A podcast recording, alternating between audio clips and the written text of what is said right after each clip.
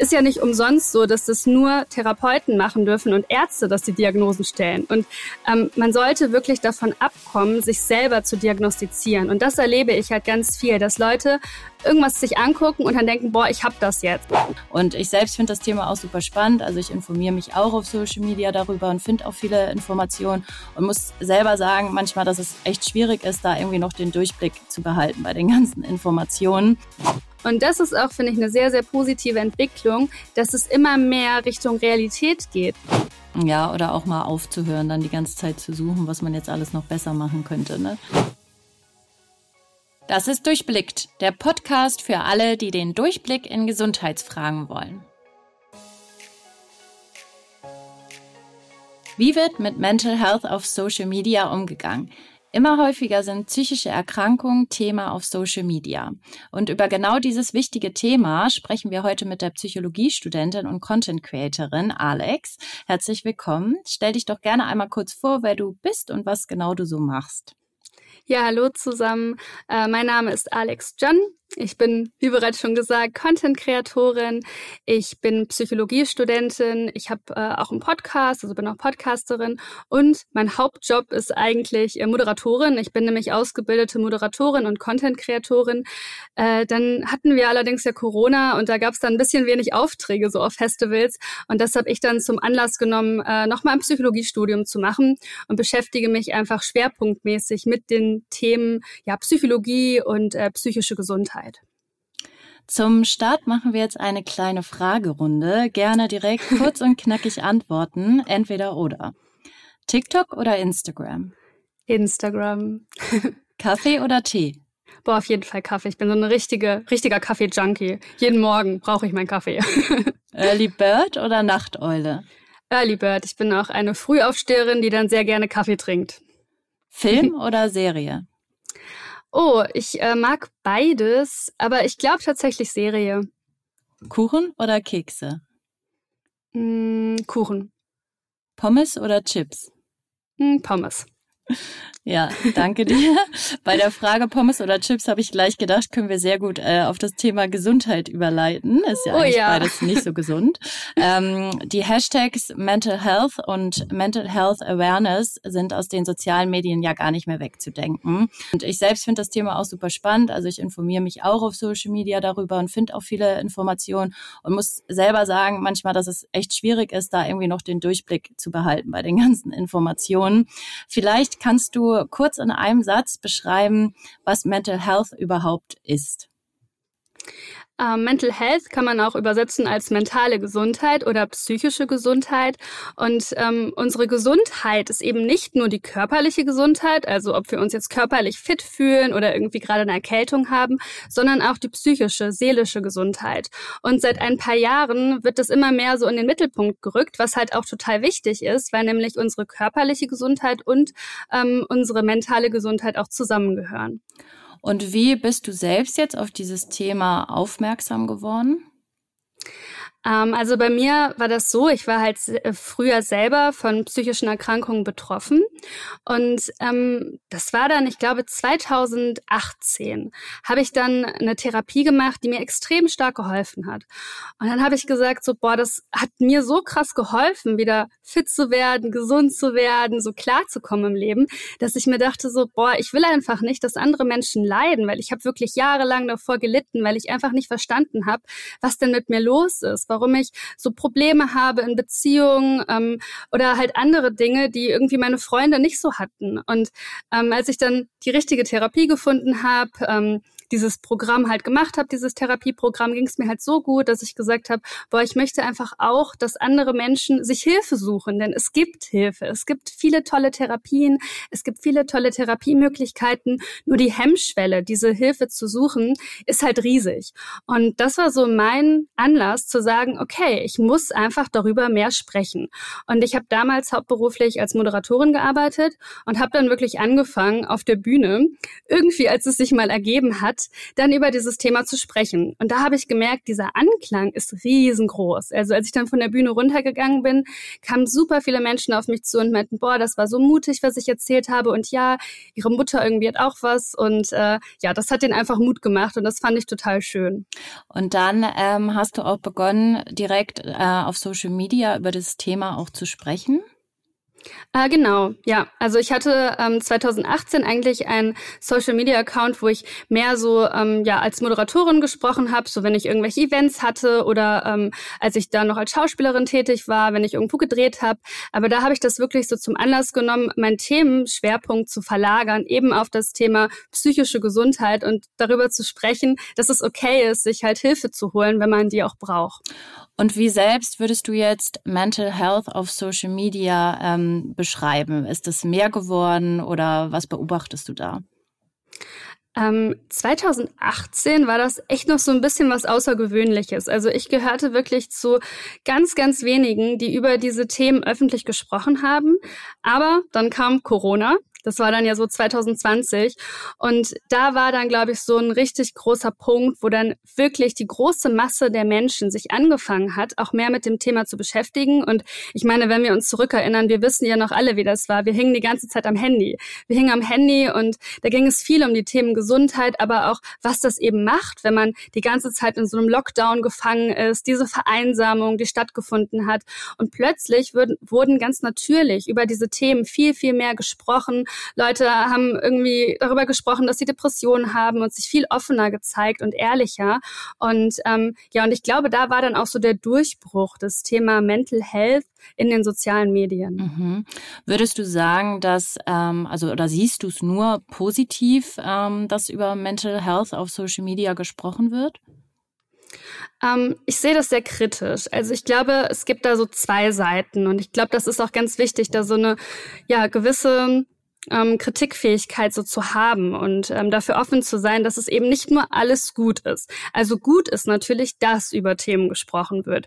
Ähm, die die Psyche angehen. Ne? Also dass Leute vielleicht auf Sachen aufmerksam werden, vielleicht merken, hey, es ist gar nicht schlimm, wenn ich mir Hilfe suche. Ich bin nicht die einzige Person, die zum Therapeuten geht. Das ähm, macht Mut, das gibt Kraft, das schafft so ein Gefühl von Zugehörigkeit. Und ich glaube, das ist ganz, ganz wichtig, eben in diesem eigenen Prozess, wenn man selber ja noch nicht so bereit war, vielleicht Hilfe zu suchen oder zu darüber zu sprechen, dass man dann den Mut findet, das zum Beispiel anzusprechen bei seinen Eltern, bei Freunden oder eben äh, tatsächlich zum Arzt Arzt zu gehen und sich richtig professionelle Hilfe zu suchen. Ich glaube, das ist das Positive. Ähm, aber äh, es gibt halt auch negative Seiten und das ist ähm, einerseits, dass ja, das wissen wir ja so, dass in den sozialen Medien jeder Mensch über bestimmte ja. Themen berichten kann. Und das sind ja nicht nur Fachinformationen, die wir da bekommen. Und man muss halt wirklich auch sehr aufpassen vor Fehlaussagen, also vor Falschaussagen. So, keine Ahnung, du hast dieses und jenes Symptom, also hast du diese und jene Erkrankung. So ist das halt nicht. Und ich meine, ich studiere Psychologie und ich weiß einfach, wie krass das ist, wenn man eine Diagnose stellt. Also da, das ist ja nicht umsonst so, dass das nur Therapeuten machen dürfen und Ärzte, dass die Diagnosen Stellen. Und ähm, man sollte wirklich davon abkommen, sich selber zu diagnostizieren. Und das erlebe ich halt ganz viel, dass Leute irgendwas sich angucken und dann denken, boah, ich habe das jetzt. Und ähm, ja, ich habe das Video gesehen, da wird gesagt, wenn man das hat, äh, dann hat man diese und jene Diagnose. Ähm, so ist das aber halt nicht. Und ähm, da sollte man auf jeden Fall vorsichtig sein. Und die andere Sache ist auch so ein bisschen zu gucken, wer die Informationen teilt. Ja, total.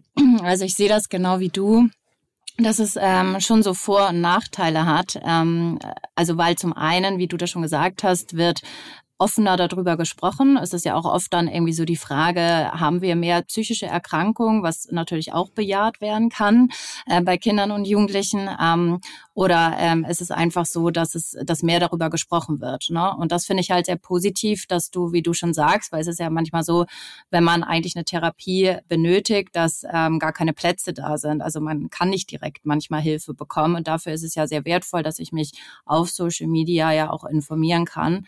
Und das Gefährliche ist natürlich, ähm, dass ich da manchmal gar nicht weiß, okay, wer ist die Person überhaupt, die darüber spricht? Kann ich auch den Informationen ähm, darüber, äh, also dem trauen. Ne? Ja, und ähm, jetzt meine Frage noch an dich. Ähm, was beobachtest du jetzt gerade so an, an Trends auf Social Media? Hast du das Gefühl, dass es mehr wird, dass auch mehr Menschen ähm, drüber sprechen noch oder was entwickelt sich da gerade so? Ähm, Also ich finde, es sprechen schon immer mehr Menschen darüber. Aber, und das ist auch so ein bisschen Risiko, was ich sehe, ist der Algorithmus und wie der funktioniert. Weil wenn wir in den sozialen Medien ein Video anklicken, dann wird uns automatisch, so funktioniert der Algorithmus bei Instagram, immer mehr zu diesem Thema vorgeschlagen. Also ich gucke mir ein, ein Video über Depressionen an, dann werden mir im Anschluss weitere Videos zu dem Thema vorgeschlagen. Und das Problem hieran ist, dass so eine Realitätsverzerrung stattfindet. Wir denken dann plötzlich, wenn wir das sehen, boah, jeder Mensch hat Depressionen. Jeder Mensch irgendwie hat dieses und jenes. Und wir kennen ja auch alle dieses Gefühl, dazu zu gehören zu möchten, also dieses Zugehörigkeitsgefühl. Ähm, wenn wir uns so Videos angucken und wir sehen, jeder hat Depressionen und ich habe das nicht, dann fühle ich mich schnell ausgeschlossen. Und was halt passieren kann, und das ist ganz wichtig, wir sollten uns, also was halt passieren kann, ist, dass wir uns dann selber unbewusst wünschen, weil wir dazugehören möchten, dass ich auch so eine Erkrankung habe oder auch eine Diagnose habe, weil ich einfach nicht alleine sein will, weil ich ja sehe, das zeigt der Algorithmus mir, jeder hat jetzt jetzt Depression und jeder hat jetzt eine Erkrankung. Aber das ist halt nicht die Realität. Und es ist ganz, ganz wichtig, sich immer wieder bewusst zu machen, dass gerade bei dem, den Dingen, die einem vorgeschlagen werden, der Algorithmus echt viel macht. Und man ist in seiner eigenen Bubble. Wenn so viel zu dem Thema Fitness konsumiert, dann kriegt man ganz viele Fitnessvideos vorgeschlagen. Ja. Wenn man ne, Ernährungsvideos, gibt's Ernährungsvideos. Wenn es um das Thema mentale Gesundheit geht, ist das halt ganz genauso.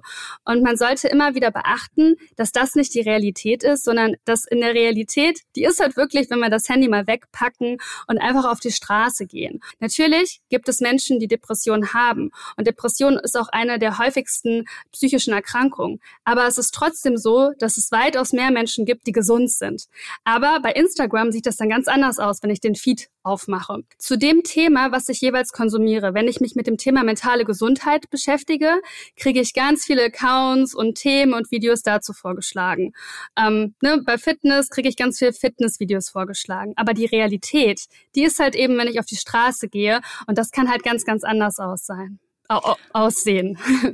Ich finde, du hast jetzt ganz schönes Wort, das äh, die Bubble, ja, die Social Media mhm. Bubble. Das müssen wir, glaube ich, uns immer wieder auch ähm, hervorholen, dass das, was ich da sehe, ja auch nicht immer der Realität entspricht. Und ein Punkt, den du auch schön gesagt hast, ist der Algorithmus. Das heißt, ich kenne das auch manchmal, ne, weil ich beschäftige mich sehr äh, mit der mentalen Gesundheit und dann rede ich auch mit Freunden, ja, habt ihr das und das gesehen auf Social Media? Und die sagen immer so, nee, haben wir nicht, weil die natürlich ganz andere Dinge halt äh, gespielt zugespielt bekommen. Und ähm, das, was du sagst, auch die Gefahr ist ja, sind ja auch, es gibt ja auch Accounts, die jetzt nicht nur unterstützen in dem Bereich und Tipps geben, wie man äh, sich besser fühlen kann oder was man machen kann, sondern die ähm, sogenannten Recovery-Accounts zum Beispiel nehmen ja auch Menschen mit durch ihren ähm, Klinikalltag zum Beispiel. Ich kannst du da auch ein bisschen noch was erzählen, was daran so gefährlich ist auch. Genau, also Recovery Accounts geben einerseits das Gefühl, dass man nicht alleine ist. Das sind Menschen, das sind keine Fachleute, die einfach von bestimmten Erkrankungen betroffen sind und andere mitnehmen auf ihrem Heilungsweg. Und das kann natürlich ein Gefühl von Zugehörigkeit schaffen. Und das ist auch was, wo sich dann Leute, die sich das angucken, mit identifizieren kann und was auch wertvoll sein kann, was dann auch anderen irgendwie Kraft geben kann.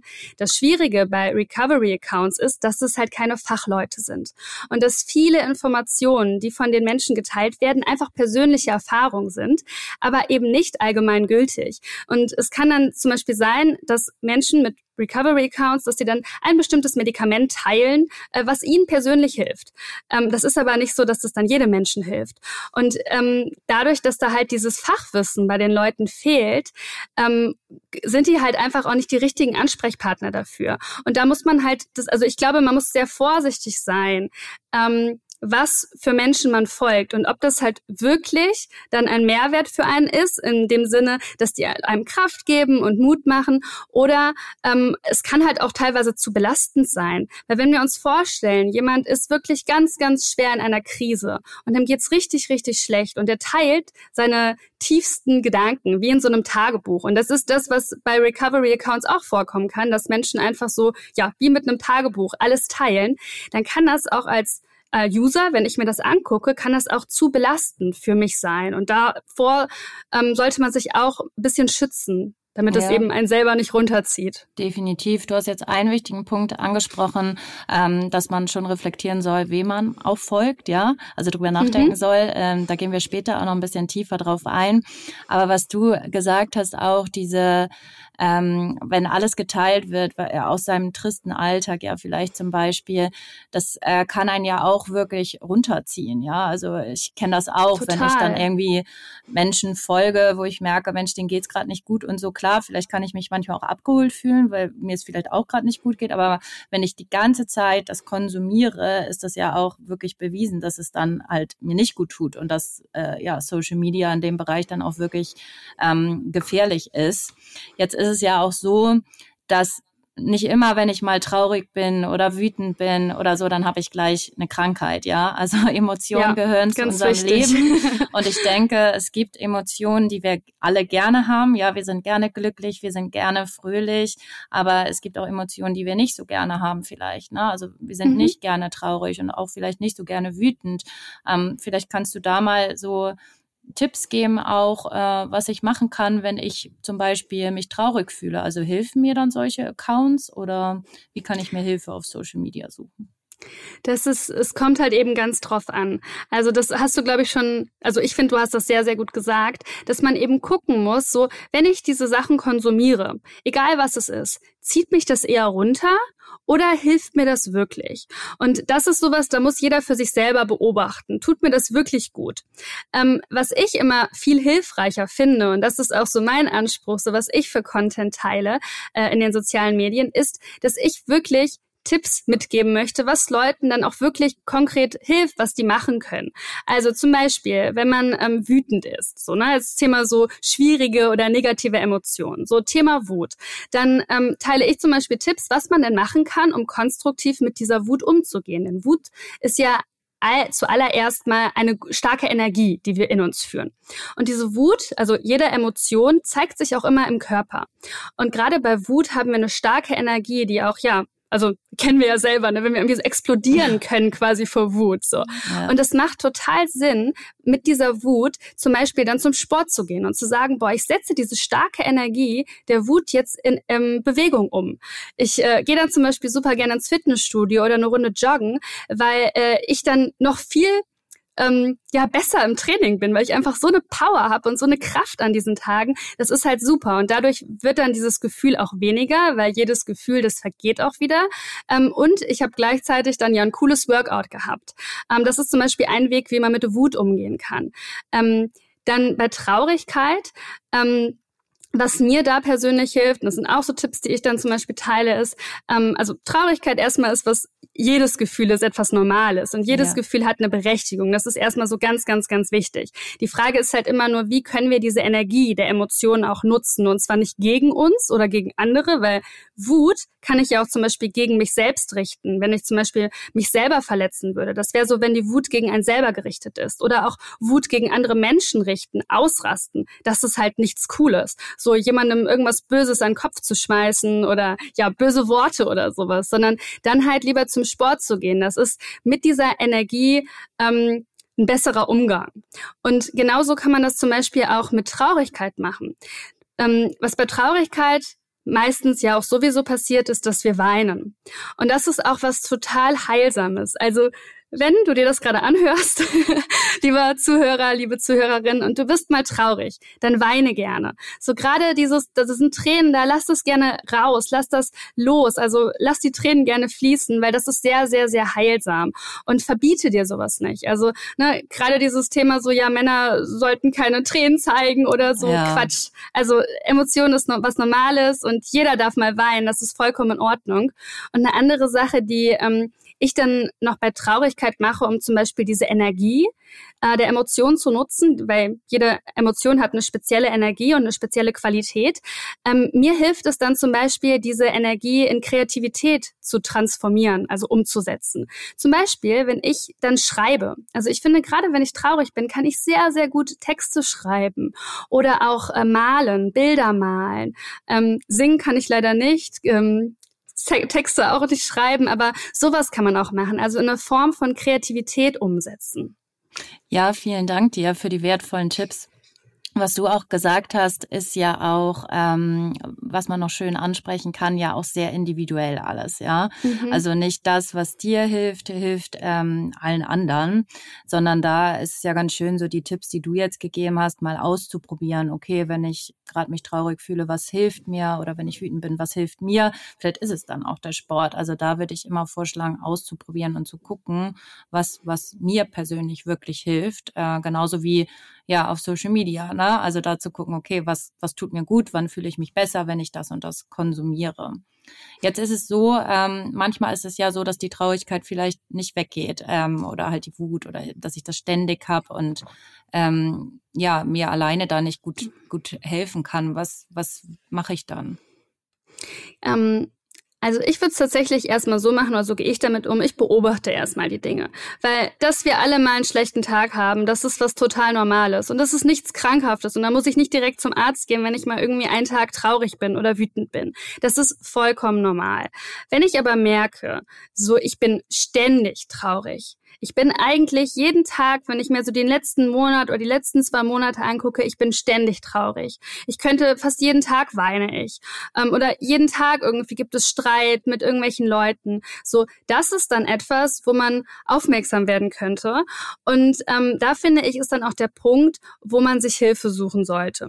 Und zuallererst würde ich immer gucken, dass ich in meinem familiären Umfeld schaue. Also vielleicht mit den Eltern darüber sprechen, mit Freunden, mit Bekannten. So um erstmal vielleicht auch da so zu gucken, was können die mir noch für Tipps geben? Weil vielleicht ist es ja ein Problem, was man auch gemeinsam lösen kann. Mhm. Wenn man aber merkt, so, hm, okay, die anderen, die verstehen mich nicht wirklich oder da kriege ich nicht die Hilfe, die ich brauche, dann ähm, empfehle ich immer total gerne ähm, Hilfsangebote. Und zwar, es gibt auch kostenlose, auch anonyme Hilfsangebote, zum Beispiel Krisenchat. Das ist eine super tolle Möglichkeit, um professionelle Unterstützung in einer Krisensituation zu bekommen. Oder es gibt auch die Nummer gegen Kummer, das ist eine gute Anlaufstelle. Es gibt die Telefonseelsorge, wo man dann auch wirklich mit Fachleuten sprechen kann und da ja vom Psychologen, Psychologin einen Rat bekommen kann. Ähm, wenn man merkt, okay, das reicht nicht, also das ist jetzt nicht nur ein, ein Thema, was ich habe, irgendwie Streit mit der besten Freundin oder irgendwie mein Partner, mein Freund hat sich getrennt, sondern das ist wirklich was, was ja dauerhaft in meinem Leben ist und irgendwie brauche ich wirklich mehr Hilfe als jetzt nur ein Telefongespräch. Ähm, dann würde ich empfehlen, best, am besten mit dem Hausarzt zu sprechen. Weil der Hausarzt ist da eigentlich, glaube ich, ein ganz guter Ansprechpartner oder die Hausärztin, weil die kennen einen schon sehr, sehr, sehr lange und die können einen dann auch gegebenenfalls weiter überweisen hinweisen zu eben einem Psychologen oder einem Psychiater. Aber diese Themen, das sind dann wirklich so Fachthemen. Also da braucht man dann wirklich professionelle Hilfe von Fachleuten und Instagram reicht dann da halt leider nicht mehr aus. Ja, vielen Dank dir für die wertvollen Informationen, wo man sich Hilfe suchen kann. Das werden wir am Ende dann auch nochmal in den Show Notes verlinken. Ähm, vielen Dank dafür. Jetzt ist es so, ähm, du hast ja jetzt äh, schon viel auch über Wut und Traurigkeit ähm, berichtet. Jetzt ist es ja auch oft so in der Schule, was ich ähm, so auch erlebt habe und selber mitbekomme, dass viel auch Stress ist und Leistungsdruck, weil ich bin ja einfach in der Schule und bekomme ja auch ständig Noten, also wird ständig bewertet und so und dass das auch mehr wird. Ähm, merkst du auch, dass so auf Social Media mehr über Stress und Leistungsdruck und so im schulischen Bereich gesprochen wird? Schon. Also auf jeden Fall. Ich finde wirklich dieses ganze Thema mentale Gesundheit ist einfach seit der Corona-Zeit so viel präsenter in den sozialen Medien und es wurde ja auch öffentlich häufiger diskutiert, ne? gerade die Corona-Zeit, so wie wirkt sich das denn auf die Schüler, die Schülerinnen aus, ähm, aber auch einfach generell, dass Schüler, Schülerinnen Bedürfnisse haben, dass sie eine mentale Gesundheit ja. haben, wo man sich drum kümmern sollte, das ist einfach viel, viel, viel ja präsenter heutzutage geworden und ich finde, da gibt es auch ganz viel ähm, tollen Content, zum Beispiel bei Instagram. Es gibt viele ähm, auch Experten und Fachleute, die ganz tolle, hilfreiche Videos posten und das ist auch immer sowas, was ich empfehlen würde ähm, um so ein bisschen schlechten von gutem Content zu unterscheiden ähm, oder qualitativ hochwertig oder nicht so hochwertig, immer zu gucken, wer sind denn die Leute, die da Informationen ja. teilen. Und wenn das, äh, es gibt zum Beispiel super tolle Ärzte, es gibt Psychologen ähm, und andere wirkliche Experten, die heutzutage Instagram-Accounts haben und ganz viele tolle Sachen machen. Und wenn man eben gerade professionelle Tipps möchte, dann würde ich ähm, immer auf solche Seiten verweisen, dass man diesen Leuten folgt. Wie kann ich das rausfinden? Also, weil ja nicht alle schreiben dahin, so, ich bin Psychologe oder so. Gibt es da irgendwelche Tricks, wie ich das rausfinden kann, wer diese Person ist, die da spricht? Also ich würde die Person immer googeln. Also meistens gerade wenn es professionelle Leute sind, die haben dann ja schon häufig eine Homepage, die haben dann ähm, zum Beispiel ein Studium diesbezüglich gemacht oder irgendwie wirklich viel Erfahrung, vielleicht ein Buch geschrieben oder sowas. Und dann weiß man, okay, das sind Leute, die sich wirklich tief mit dem Thema beschäftigen. Und ähm, ja, also man, meistens findet man dann schon was, wenn man einfach da mal ein bisschen rumgoogelt. Und häufig haben die auch nur in ihrer Bio, ähm, haben die dann ja auch häufig ihre Website oder irgendwas verlinkt oder ihren Podcast oder so. Ähm, natürlich darf man jedem Menschen folgen, der einem gut tut. Ja. Also ich denke mir so, ne, man muss jetzt nicht nur Fachleuten folgen und das ist auch gar nicht irgendwie das, was ich hier versuchen möchte zu vermitteln, sondern man sollte halt immer gucken, tun die Leute und der Inhalt, den die Menschen posten, tut mir das wirklich gut? Nehme ich da was für mich mit? Also wenn ich dann ein paar Tipps habe, wie ich zum Beispiel mit meinen schwierigen Emotionen umgehen kann, so das hilft mir vielleicht mehr, als wenn ich irgendwie ähm, ja mir nur anhöre ähm, ein zehn Minuten Video von einem Mädchen, wie schlecht es ihr gerade geht, was sie da irgendwie teilt. Das zieht mich dann vielleicht eher runter. Und da diese Achtsamkeit so zu entwickeln, also dieses Bewusstsein, so ah, was macht das mit mir, was ich da gerade konsumiere? Ist es gut für mich? Hilft mir das? Oder ist es eher das Gegenteil? Ja, auf jeden Fall. Also das sind gute ähm, Punkte. Also zum einen zu schauen, wer steckt dahinter, was hat derjenige gelernt, hat er wirklich, ja, also Ahnung von dem, was er da redet, aber auch zu schauen, weil auch wenn da jemand dahinter steht, äh, der das studiert hat und vielleicht viel weiß, heißt es ja auch nicht, dass das alles gut für mich ist, was der sagt. Also da auch wirklich nach wie vor zu gucken, immer, das ist ja ein sehr guter Tipp, wie fühle ich mich, wenn ich das ähm, ja lese oder wenn ich das höre. Jetzt hast du schon gesagt, es gibt super viel auf Instagram, TikTok, also es wird ja auch nicht weniger, es wird mehr. Ähm, also an Informationen in diesem Bereich. Wie kann ich da irgendwie noch mehr filtern? Weil ich habe immer das Gefühl, dass es manchmal, also selber geht mir selber so too much ist. Also dann interessiert mich das Thema und dann kriege ich noch einen Account und noch ein äh, Seminar dazu empfohlen oder irgendwie noch ein Video und dies, das. Und irgendwann merke ich so, oh, schon eine Stunde vorbei und jetzt weiß ich gar nicht mehr, wem ich folgen soll. Also wie kann ich da für mich entscheiden, was für mich richtig und wichtig ist, was auch nicht zu viel ist? Ich finde, das Wichtigste ist tatsächlich, das Handy auch immer mal wieder wegzulegen. Ja. Weil ich glaube, das Hauptproblem ist, dass wir alle zu viel Zeit in den sozialen Medien äh, verbringen. Erstmal ist da, wie gesagt, dieses Problem mit dieser Bubble, dass uns dann eben nur spezielle Themen vorgeschlagen werden von den Videos, die ich sowieso schon gucke und da wie so eine kleine, ähm, ja, andere Welt aufgebaut wird, in der dann vielleicht jeder Depressionen hat oder eine Angsterkrankung, was in, in Wirklichkeit anders ist. Also diese Bubble, die halt entsteht. Ähm, ähm, aber es ist einfach für unsere psychische Gesundheit am gesündesten, eben nicht so viel am Handy zu sein. Und wenn man wirklich möchte, dass es einem mental und psychisch gut geht, ist der aller, allererste Tipp wirklich nicht zu viel Zeit am Handy. Ähm, ich kann da echt so mitgeben, richtet euch irgendwie so Timer ein im Handy. Man kann ja so Bildschirmzeit, dass das Handy einem mitteilt irgendwie, wenn man halt diese Zeit überschritten hat und dann das Handy wirklich weglegt. Oder auch, dass man ähm, so speziell sagt, okay, ich nehme mir irgendwie eine Stunde am Tag, wo ich dann mal irgendwie ne, mir meine ganzen Lieblingsaccounts angucke oder irgendwie auf Nachrichten antworte oder vielleicht selber ein Video aufnehme oder vielleicht auch zwei Stunden am Tag. Aber die andere Zeit, die beschäftige ich mich wirklich mit Dingen im echten Leben. Gehe vielleicht zum Sport, treffe mich mit Freunden, ähm, mach vielleicht einfach was anderes, male vielleicht oder ne, was man da irgendwie gerade als Hobby hat.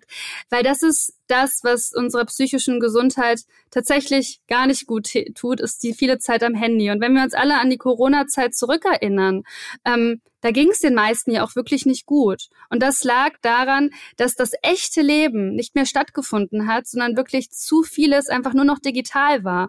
Und das kann halt das echte Leben nicht ersetzen. Und ähm, wir brauchen dieses echte Leben, um wirklich gesund zu sein.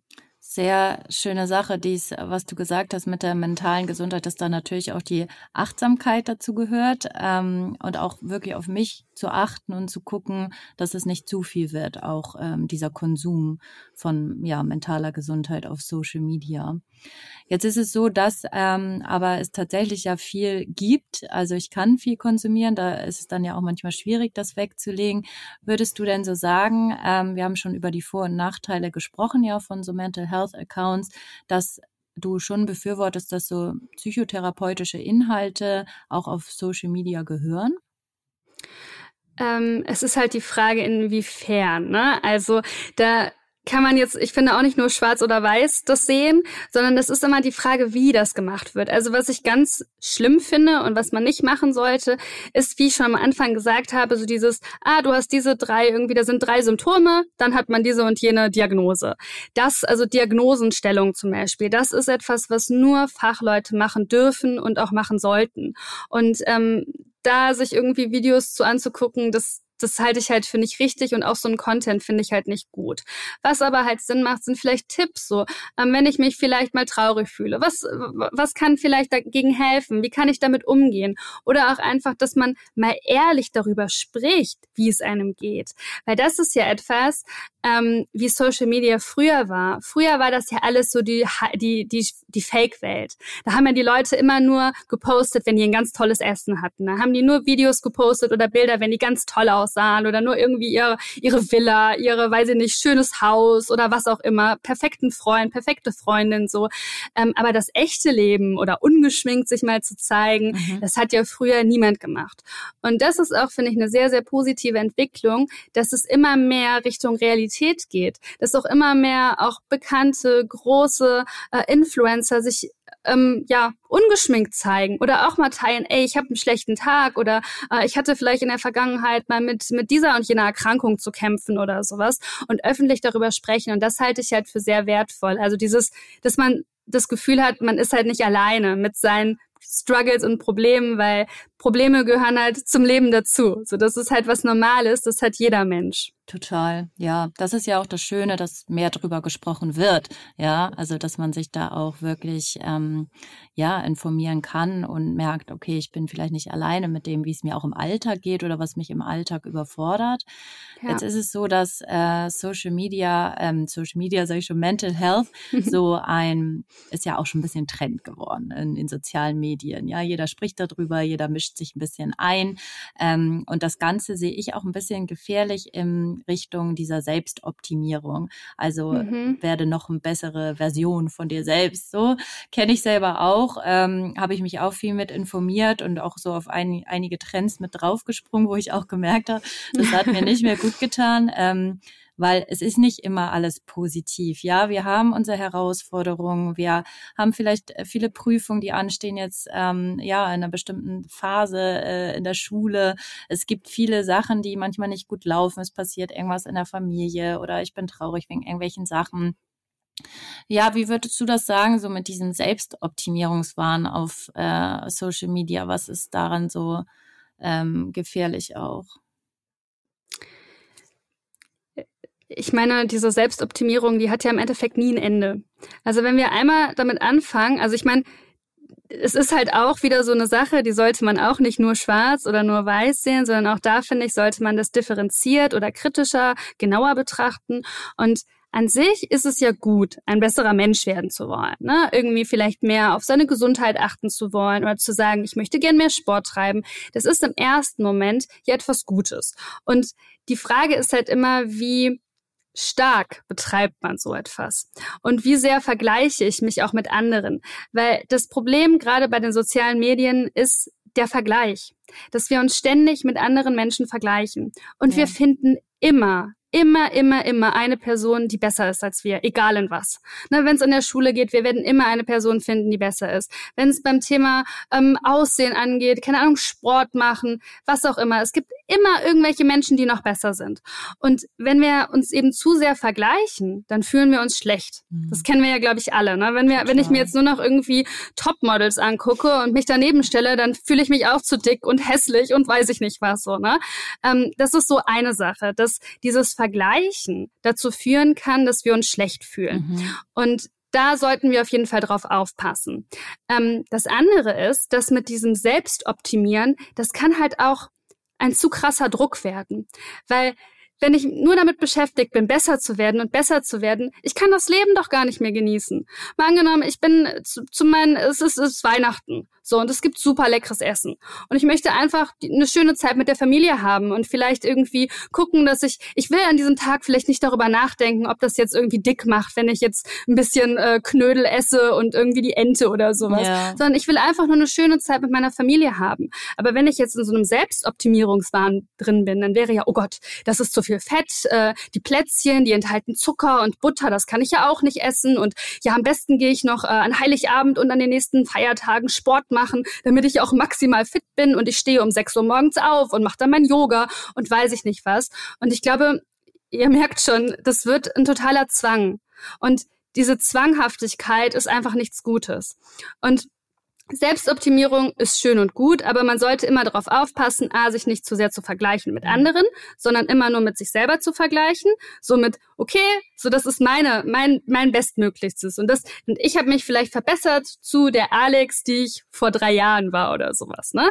Das, ähm, und eben, dass es nicht aus dem Ruder läuft. Also, dass man trotzdem eben sagt, ey, Weihnachten ist Weihnachten, da möchte ich einfach eine schöne Zeit haben. Und Kalorien, Aussehen ist mir sowas von total egal an den Tagen. Ja, definitiv. Also man sollte ähm, ja schon jetzt nicht faul sein und nichts mehr für die Schule machen oder so und nur noch Quatsch essen, aber auch alles in Balance immer, ja. Also zu gucken. Das ist das ja. wichtige Wort. Balance. Genau. Also sorry, dass ich dich unterbreche, aber ich finde das gerade so wichtig. Das ist dieses entscheidende Wort Balance. Dieser Mittelweg. Es ist ja auch das, was, wenn ihr euch mal mit äh, Buddha oder mit dem Buddhismus beschäftigt habt, habt ähm, der Mittelweg. Also das ist ja auch so, die Tugend ist nicht das eine Extrem oder das andere Extrem, sondern die Balance macht es aus. So, ich kann Schokolade essen, aber ich sollte trotzdem ab und an zum Sport gehen. Aber ich sollte nicht nur zum Sport gehen und ich muss, sollte nicht nur Schokolade essen, sondern so eine Balance zu haben. Das ist ganz, ganz, ganz wichtig im Leben, um wirklich, glaube ich, glücklich zu sein. Total. Und ich glaube, was auch sehr wichtig ist, ist so, auch wieder ein bisschen mehr auf sich selbst zu hören. Das geht so ein bisschen damit einher, auch mal das Handy wegzulegen und sich nicht nur berieseln zu lassen, weil ähm, ja, das so schnell passieren kann, dass man sich selbst verliert oder den Kontakt zu sich selbst und gar nicht mehr spürt, okay, was tut mir jetzt gut, was äh, hilft mir, was ist richtig für mich, weil wenn ich mich immer nur damit beschäftige, was andere machen, ähm, was andere essen, wie andere lernen, wie andere schlafen, zum Beispiel jetzt, ähm, dann ja, denke ich irgendwie so, das muss ich jetzt auch alles tun, um halt so ein toller, perfekter Mensch zu sein. Aber da auch immer mal wieder zu gucken, ja, was, was macht mir eigentlich Spaß, ja? Also ich meine, manchmal denke ich irgendwie so, wir haben gar keinen Spaß mehr im Leben, ja? Die Schule ist wirklich ja. viel Stress, viel Lernen und ähm, man muss viel schaffen, wirklich, ja? Also ich denke mir das manchmal so, ich bin ja jetzt nicht mehr in der Schule, schon ein paar Jährchen her, aber wie viel man eigentlich lernen muss, also wie viele verschiedene Fächer auch und so. Und da ist es auch wichtig, einfach mal Spaß zu haben und auch schöne Dinge zu zu machen und äh, aus dieser ich nenne es immer gerne die Bubble, finde ich sehr schöner Begriff, rauszugehen wieder. Du hattest ja auch erzählt von ähm, ja diesen Routinen, den man irgendwie so etablieren kann oder ähm, in seinen Tag äh, reinbringen kann. Da gibt's ja auch den Hashtag Start Your Day Right. Kennst du mhm. den? Kannst ja, kenne ich, kenne ich, ja. Ja, das denke also da, da, eigentlich genau das, was du gesagt hast, Theresa.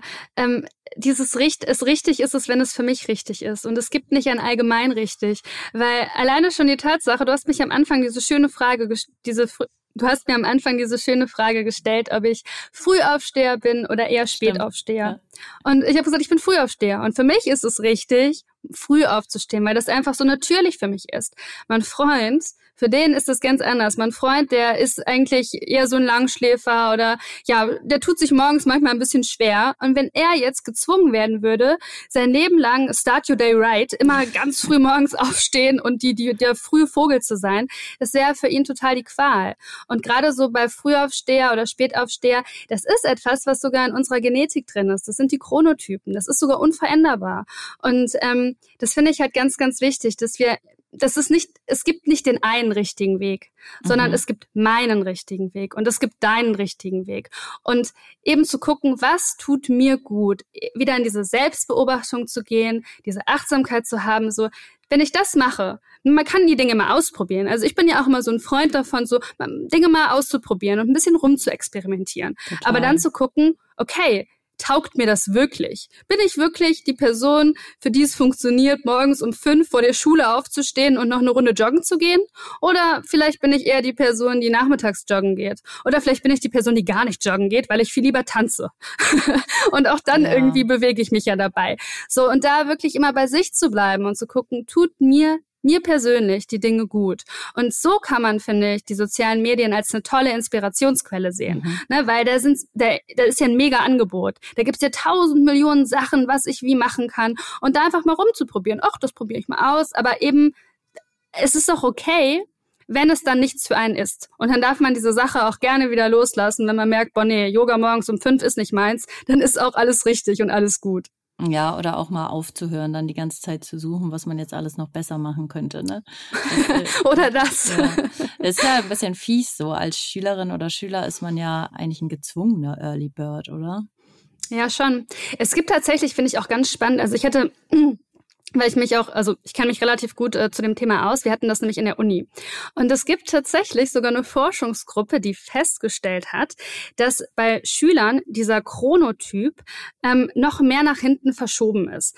Also der ist, wie gesagt, das ist in der Genetik, aber gerade in der Pubertät ist es bei den Jugendlichen so, dass sie eher Spätaufsteher sind und dass sie eher nachmittags aktiver mhm. werden und dafür lange wach. Und die haben sogar vorgeschlagen, die Forscher, dass man doch bitte für die Jugendlichen ein neues Schulsystem entwickeln sollte und das so aufbauen sollte, dass es eine Gleitzeit gibt. Dass die Personen, die morgen um acht anfangen möchten, das dürfen, aber dass die wirklich wichtigen Inhalte erst ab elf Uhr besprochen werden, weil in Studien festgestellt worden ist, dass dort äh, ab dieser Zeit wirklich alle Schüler dann auch da waren und wirklich anwesend und präsent im Geiste waren. Und ähm, ja, aber wie das so ist, die Politik, die zieht da noch nicht so ganz mit. Total, ja, das ist sehr spannend, der Einblick ähm, in die Wissenschaft, weil ich glaube, viele, die jetzt zuhören, denken sich aus, so ja, ich würde ja gerne mehr nach äh, mir gehen mhm. und länger schlafen, ist nicht möglich. Also ich kenne so viele Schülerinnen und Schüler, die sich so quälen morgens und die echt nicht aufnahmefähig sind am Morgen, weil es einfach viel zu früh ist. Ne? Und ja. Ähm, ja, das ist ein wichtiger Punkt. Jetzt habe ich tatsächlich noch einen Hashtag entdeckt, ähm, Hashtag ThatGirl. Sagt dir das was? Nein, tatsächlich nicht. nicht. Ja, das, darüber, darüber habe ich nämlich gelesen. Das ist so ein bisschen ähm, in die Richtung, also das ist That Girl, also das Mädchen, dass es ein Mädchen ist, was so die beste, erfolgreichste und gesündeste mhm. Version von sich selbst ist. Und das ist so ein bisschen eine Zeit lang so ein Phänomen auch auf Social Media gewesen, dieser Hashtag, das, ähm, was eigentlich zu dem, worüber wir gerade gesprochen haben, so ein bisschen auch mitgeht, halt zu dem Selbstoptimierungsthema, aber auch Perfektionismus. Siehst du den Perfektionismus auch ähm, ein bisschen kritisch? So auf Social Media, also wie der so ja, verbreitet wird oder darüber gesprochen wird? Ich sehe Perfektionismus generell kritisch. Also ähm, ich finde, das ist nichts Gutes, weil es ist, es geht schon in eine Richtung zu sehr Zwang. Also Dinge gut oder perfekt machen zu wollen, ist finde ich was Gutes, aber eben in dem Bestmöglichen. Also ich denke mir so, also das Ding ist, ich war halt früher sehr perfektionistisch und ich habe mir das Leben unfassbar schwer gemacht. Unfassbar. Weil ich gebe euch mal ein Beispiel. Ähm, ich hatte ein Casting und ähm, ich habe das Casting, es war ein Online-Casting für eine Schauspielrolle und glaubt es mir oder glaubt es mir nicht, ich habe dieses Casting-Video, ich glaube, 35 Mal aufgenommen. Und zwar wow. die komplette Nacht, weil ich es perfekt machen wollte. Ich habe irgendwie am frühen Abend angefangen und es ging die komplette Nacht bis morgens um fünf, weil ich nicht aufhören konnte, weil ich unbedingt diese Rolle haben wollte und es unbedingt perfekt machen wollte. Im Endeffekt waren es dann 35 Videos. Und das Krasse ist, als ich dann nachher diese Videos total übermüdet und fertig am nächsten Morgen durchgeschaut habe, ist mir aufgefallen, aufgefallen, dass das erste Video, was ich aufgenommen habe, gar nicht so einen krassen Unterschied hat zu dem letzten Video. Weil das Ding ist, ich werde mich ja nicht als ein neuer Mensch wiedererfinden innerhalb dieser Nacht. Wir verändern uns und wir können uns auch verbessern, aber das Ganze braucht Zeit. So, wenn ich das Video jetzt aufnehme und in drei Jahren nochmal, da wird man dann einen großen Unterschied sehen. Mhm. Aber nicht innerhalb von einer Nacht.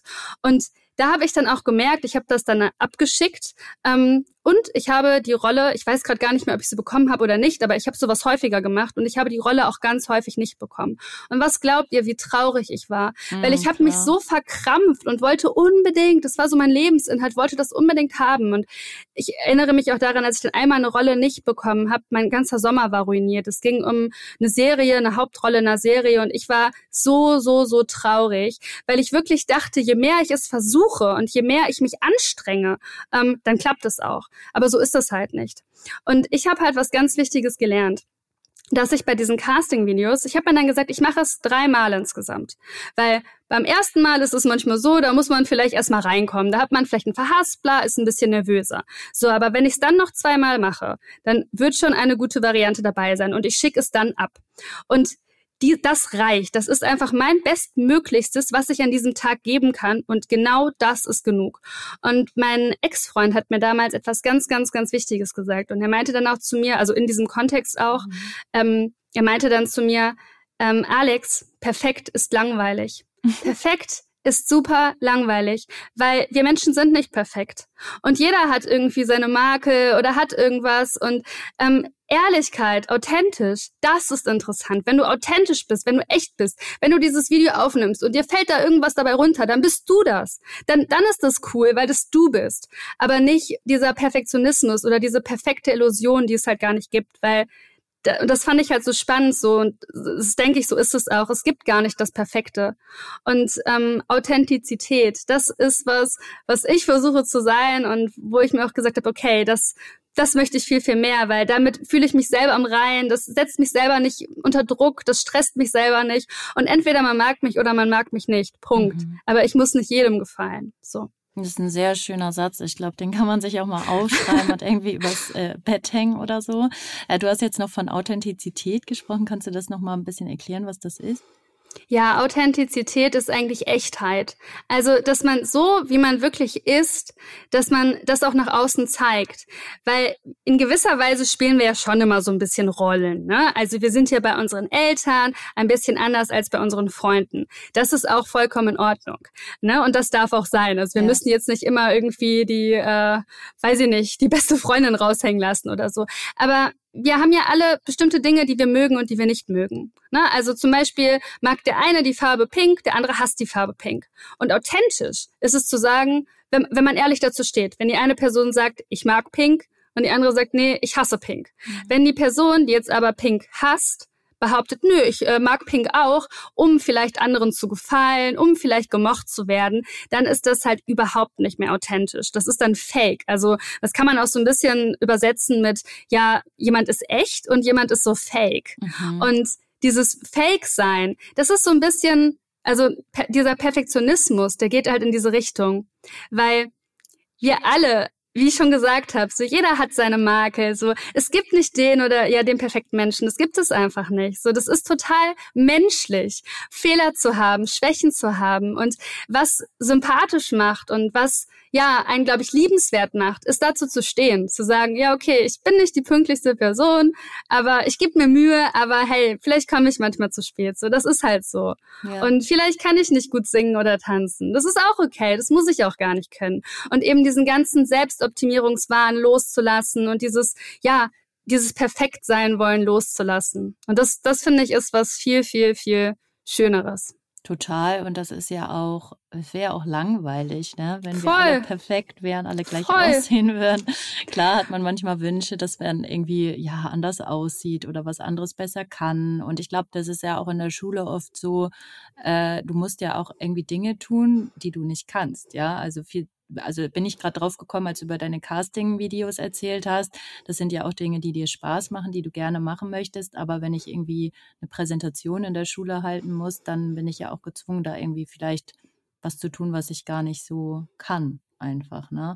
Und da muss ich ja, ja. schon dann auch äh, ja an mir arbeiten, aber halt auch das annehmen und auch dazu zu stehen, mal wenn irgendwas nicht vielleicht so einfach ist. Ne? Und es ist auch okay. Also ganz ehrlich, jeder von uns macht mal einen Fehler. Ich bin auch durch Prüfungen gefallen und ich konnte nur lernen, damit umzugehen oder vielleicht, wie ich dann doch bestanden habe, weil ich einmal durchgefallen bin, weil ich Fehler gemacht habe. Und ich glaube, das macht ja jedes Baby. Guck mal, wenn ein Baby laufen lernt, so, das Baby fällt ganz, ganz viel hin, aber es steht immer wieder auf und macht weiter. Und mit jedem Mal hinfallen, lernt das Baby was dazu. Und genauso ist es bei uns, Mensch, bei uns Menschen auch. Und das können wir eigentlich auf fast alles Mögliche übertragen. So, es ist okay, mal zu scheitern. Es ist okay, mal Fehler zu machen. Es ist auch okay, mal zum Therapeuten zu gehen und sich Hilfe zu suchen, wenn man sie braucht. So, das heißt nicht, dass man ein schlechter Mensch ist oder irgendwas. Und es ist auch nichts, wofür man sich schämen muss. Und das ist so, um wieder so zurückzukommen zu diesem Thema so mentale Gesundheit, so was ich halt auch so wichtig und wertvoll finde, ist, dass Instagram für mich immer authentischer wird, ja. dass immer mehr wirklich auch eben das Unperfekte gezeigt wird. Na klar, es gibt immer noch Accounts, die so tun, als ob alles perfekt und ideal mhm. wäre, aber immer mehr zeigen Leute auch Schwächen von sich und das finde ich schön und das finde ich glaubhaft, weil das eben das echte Leben ist. Ja, das hat sich schon äh, gewandelt so auf den Social Media Apps insgesamt, dass ähm, nicht mehr alles so perfekt ist, äh, wie es, glaube ich, wo, zu Beginn war, sondern ja. dass äh, jetzt auch mal mehr so reale Momente gezeigt werden und äh, was einfach schöner ist auch, weil man merkt, okay, das sind jetzt auch Menschen wie ich, so die auch ihre Probleme und ihre Themen haben. Ne? Jetzt eine Frage noch an dich. Ähm, und zwar, welche Ratschläge würdest du jetzt Schülerinnen und Schülern geben, ähm, um sicherzustellen, dass sie auch wirklich von diesen mentalen Gesundheitsaccounts profitieren? Das Wichtigste ist, wie gesagt, zu gucken, wie geht es mir, wenn ich diese Sachen konsumiere. Wenn ich mir ein Video angucke, danach in sich kurz reinzufühlen und zu gucken, hat mir das jetzt geholfen? Gucke ich mir das gerne an? Vielleicht es muss ja auch nicht immer irgendwas Tiefes sein. Manchmal reicht es auch so, ey, hat mich das erheitert? Habe ich da irgendwie gelacht? Hat mich das gefreut? Oder fand ich es einfach schön, der Person zuzugucken? So, ne? Das sind so Sachen, wo, wo finde ich, man, man merkt so, okay, das tut mir gut, das mache ich gerne, es gibt mir ein angenehmes Gefühl. Wenn ich jetzt Dinge konsumiere, die bei mir irgendwie Stress auslösen, Druck, so zum, zum Beispiel eben dieses Thema That's, that, that Girl heißt das, That mhm. Girl, ne? Oder irgendwie Selbstoptimierung war, Selbstoptimierungswahn. So, wenn ich mir das angucke und merke, oh Gott, das stresst mich schon, so, dann guckt euch die Sachen nicht an. So, das ist das Coole, dass wir selber frei entscheiden können, welche Videos ich angucke, welche Videos ich konsumieren möchte und auch selber frei entscheiden können, welchen Menschen ich folge. Und man muss nicht einer Person folgen, weil der jeder folgt. So, wenn ich merke, ja. so, boah, ich finde die Person doof und ich finde das, was die sagt, doof, dann entfolge ihr. Also das ist dein gutes Recht und mach da wirklich das, was sich für dich richtig an, anfühlt. Und das andere ist so ein bisschen zu gucken, ähm, ja, wer sind die Leute, die da Tipps von sich geben? Weil ich finde gerade immer, wenn es um das Thema Tipps geht und irgendwie Fachinhalt, ähm, ist es halt wichtig, dass die Person irgendeinen Background dazu hat. Also viele Tipps, die ich halt gebe, sind halt durch mein Studium. Das sind halt psychologisch fundierte The ähm, Sachen, die ich wirklich in meinem Studium gelernt habe und die habe ich mir nicht ausgedacht. Aber es gibt halt Menschen, die sich Dinge auch manchmal ausdenken oder einfach nur von sich selber berichten. Und das, ähm, ja, da, da sollte man einfach so ein bisschen gucken, ne? Wer ist die Person? Was sagt sie denn da so genau? Ähm, und nicht alles glauben, nur weil ich da irgendwie ein Video zu sehe. Mhm. Ja, wunderbar. Und vor allem, wo, wo wir, äh, worüber wir vorhin auch schon gesprochen haben, ist so, ähm, man kann sich Impulse holen auf Social Media, auf den Mental Health Accounts. Aber ähm, wenn man Hilfe und Unterstützung braucht und wirklich merkt, okay, ich brauche vielleicht auch therapeutische Hilfe, weil mich das nicht ausreichend unterstützt, dann sich auch an, an anderweitige Hilfestellen äh, genau. oder halt, ne, was wir gesagt haben, den Krisenchat Total. oder nochmal gegen Kummer, was wir auch nochmal alles verlinken werden. Genau. Ja, das ist also so, Instagram ist eine Inspirationsquelle. Seht es als eine Inspiration, aber das ist nicht der Ort, wo ihr wirklich äh, tiefe Hilfe bekommt, wenn ihr eine Krise in eurem Leben habt und wirklich Hilfe braucht. Da dann wirklich, wie Theresa schon gesagt hat, ähm, umgucken bei Familie, Freunden oder eben bei Fachpersonal wie Ärzten oder Therapeuten dann. Ja. Ja, kann man, denke ich, nicht nur für Instagram sagen, ne, sondern Instagram, TikTok, mm. alle Apps, die uns irgendwie ja. in dem Bereich. Vielen Dank, Alex. Es hat mir richtig Spaß gemacht, mit dir über das Thema zu sprechen. Ich könnte noch ewig weiter mit dir quatschen. Ähm, es gibt's noch was, was du mitgeben möchtest jetzt zum Abschluss? Ähm, vielleicht irgendwie noch einen schönen Spruch, den du schon ein paar genannt hast, oder? Tatsächlich ist mir gerade noch was in den Kopf gekommen, wo wir zu dem Thema gesprochen haben, dass wir ja nicht alle gleich sind. Ne? Und du meintest ja, wir sind ja nicht alle gleich. Und da ist mir gerade noch ein Gedanke dazu gekommen. Ähm, wenn, wenn die Funktion von uns wäre, dass wir alle die perfekten Menschen sein sollten und wirklich alle gleich perfekt, so das das Beste von Besten, dann könnten wir davon ausgehen, dass die Welt uns so erschaffen hätte. Weil ganz ehrlich, Leute, guckt euch einfach mal an, was die Erde und die Natur alles krasses kann. Also mhm. alleine schon die Tatsache, dass eine Raupe zu einem Schmetterling wird. Also sowas finde ich total faszinierend. Wahnsinn, ne? Also gerade so diese ganzen Tierdokus, wenn man sich die mal anguckt, dann merkt man einfach, was für ein Wunder unsere Welt Erde ist und alles, was darauf lebt. Und jetzt denke ich mir, wer auch immer unsere Welt erschaffen hat, so, aber wenn die Funktion von uns Menschen wäre, dass wir alle gleich einfach nur perfekt sind, dann wären wir so. Dann wären wir so geboren worden, dass wir alle gleich lange Beine haben und genau gleich aussehen. Aber es ist nicht unsere Funktion. Es ist nicht unsere Funktion, gleich auszusehen, gleich zu sein. Mhm. Ähm, und das Krasse ist, und das finde ich auch so, so, so faszinierend, wir sind so viele Menschen auf der Welt. Und kein Mensch ist genauso wie der andere.